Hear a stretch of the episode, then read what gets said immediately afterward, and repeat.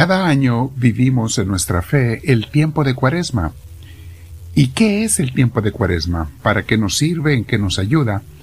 Vamos a meditar sobre ello el día de hoy, mis hermanos, pero antes te invito a que te sientes en algún lugar con tu espalda recta, tu cuello y hombros relajados, y vamos a permitir que el Espíritu venga a nosotros, el Espíritu Santo, porque lo vamos a llamar, lo vamos a invitar.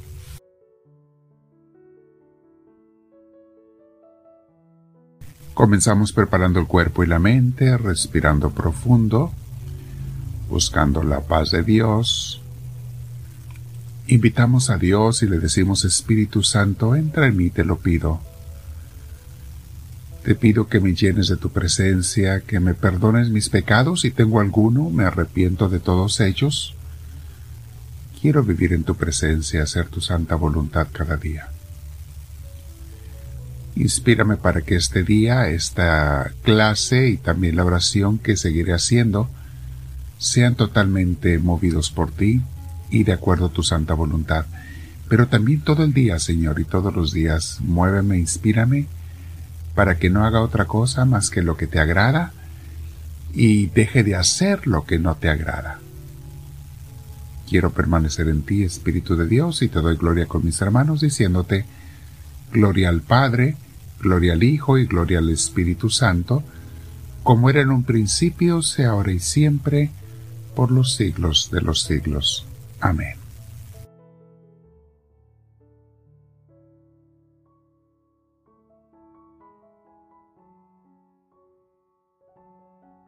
Bien, mis hermanos, el día de hoy vamos a hablar sobre las tres obras cuaresmales que nos acercan a Dios. El tiempo de cuaresma es una oportunidad para eh, volver a Dios si nos hemos separado en algo. Es un tiempo de revisión. Yo lo comparo con un retiro espiritual. De hecho, eso es lo que se nos recomienda. Y recordamos a Cristo en aquellos cuarenta días que estuvo ayunando en el desierto, orando, y también fue tentado, pero estuvo decidiéndose para seguir al Padre Celestial. Este evento sucedió al principio de su ministerio, de hecho, justo antes de comenzar. Y es un tiempo, la cuaresma, un tiempo que nos ayuda, nos enseña, nos vuelve a Dios, porque descubrimos cositas que hay en nosotros que necesitamos corregir, con la ayuda de Dios, claro. Nos damos cuenta de que podemos hacer otras cosas que nos acercan a Él y de eso vamos a hablar hoy tres cosas esenciales muy importantes que hacemos en la cuaresma o se nos invita a hacer. Por eso también hacemos sacrificios, ofrecemos algo para purificar el alma, para fortalecer el espíritu, para dominar la carne, que es la que a veces nos aparta de Dios, con sus, tentaciones, con sus deseos, que a Dios no le agrada. Entonces, lo primero son las obras de santidad, de amor cristiano, y vamos a leer el discurso de Jesús eh, durante eh, la para, después de la parábola de los talentos en el sermón de la montaña Mateo 6. comenzamos con el versículo 1. Comienza hablándonos Jesús de las obras de santidad. Entonces, lo que vamos a enfocarnos ahora es cómo quiere Cristo que hagamos, las cosas que quiere que hagamos y cómo quiere que las hagamos. La primera de las tres que vamos a mencionar son obras de santidad, obras de amor cristiano.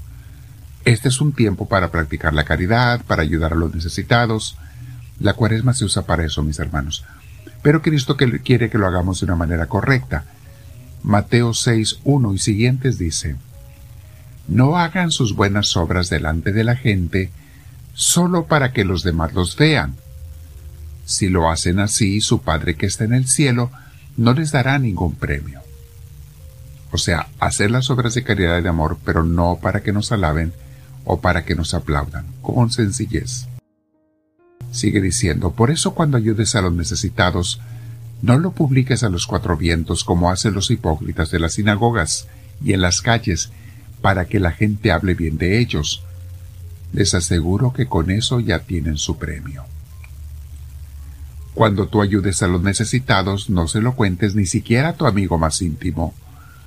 Hazlo en secreto y tu Padre que ve lo que haces en secreto, te dará tu premio. Entonces, obras de caridad de amor cristiano, pero no para recibir alabanza, sino por amor a Cristo. Es una de las actividades que hacemos en cuaresma. Claro, todo el año, pero en la cuaresma nos enfocamos mucho en eso. Segunda obra que hacemos en la cuaresma, y lo hizo Cristo mucho en el desierto, la oración, que es la que nos lleva a la unión con Dios. Oramos más tiempo que de ordinario durante la cuaresma. Es más, todo el día se nos invita a que estemos pensando en Dios dentro de nuestras actividades, pensando en Dios, hablando con Él, preguntándole, escuchando alabanzas, leyendo citas bíblicas o escuchándolas en grabación o algún libro santo. Porque la oración, como les decía, es unión con Dios. Estamos llamados en la cuaresma a estar más unidos a Dios. En el versículo 5 y 6 dice Jesús, Cuando ustedes oren, no sean como los hipócritas a quienes les gusta orar de pie en las sinagogas y en las esquinas de las plazas, para que la gente los vea. Les aseguro que con eso ya tienen su premio. Pero tú cuando ores, entra en tu cuarto, cierra la puerta y ora a tu Padre en secreto, y tu Padre que ve lo que haces en secreto, te dará tu premio. También aquí, mis hermanos, Claro, hay veces que oramos en comunidad, obviamente los demás deben orar, pero todos estamos orando juntos. Pero tu oración personal, hazla de manera que no sea para presumir ni para que te alaben. Una vez más, no queremos que la gente nos premie con sus aplausos. Queremos que Cristo, nuestro Dios Santísimo, sea el que nos recompense o nos dé lo que nos quiera dar, pero no lo hacemos para grandezas ni beneficios propios, aunque sí nos va a traer mucho beneficio espiritual la oración. Y la tercera actividad que hacemos en este tiempo, periódicamente en la cuaresma, es el ayuno. Es una forma de penitencia, es una forma de doblegar la carne y nos ayuda a la conversión. En el versículo 16 dice Jesús, Cuando ustedes ayunen no pongan cara triste como los hipócritas, que aparentan tristeza para que la gente vea que están ayunando les aseguro que con eso ya tienen su premio.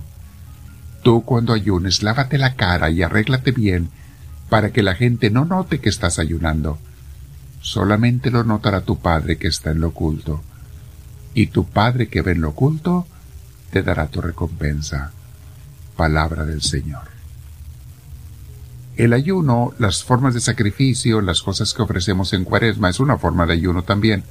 Hay gente que toma la decisión de no tomar dulces, azúcar, chocolates, qué sé yo, o hacer cosas.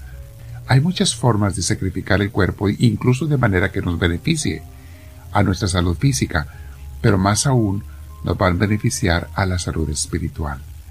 La cuaresma, mis hermanos, es un tiempo para esto, hacer obras de santidad, hacer más oración, hacer penitencia o sacrificio, ayuno en algunas cosas, esto nos va a arrimar más a Dios. Son las obras coresmales que nos acercan a Dios. Y cada año tenemos esta oportunidad, un tiempo de meditación, un tiempo de retiro. Yo me imagino que estamos con Jesús en el desierto. Claro, Jesús pasó muchos sacrificios y sufrió incluso tentaciones. Nosotros no vamos a estar expuestos a tanto como Jesús, pero no desaproveches la oportunidad de vivir tu cuaresma santamente. Quédate practicando con Dios y haz esto tu oración. Si estamos en cuaresma o si lo escuchas fuera de cuaresma, no importa. Quédate practicando con Dios otros 20 minutos. Dile al Señor, háblame Señor, que tu siervo te escucha.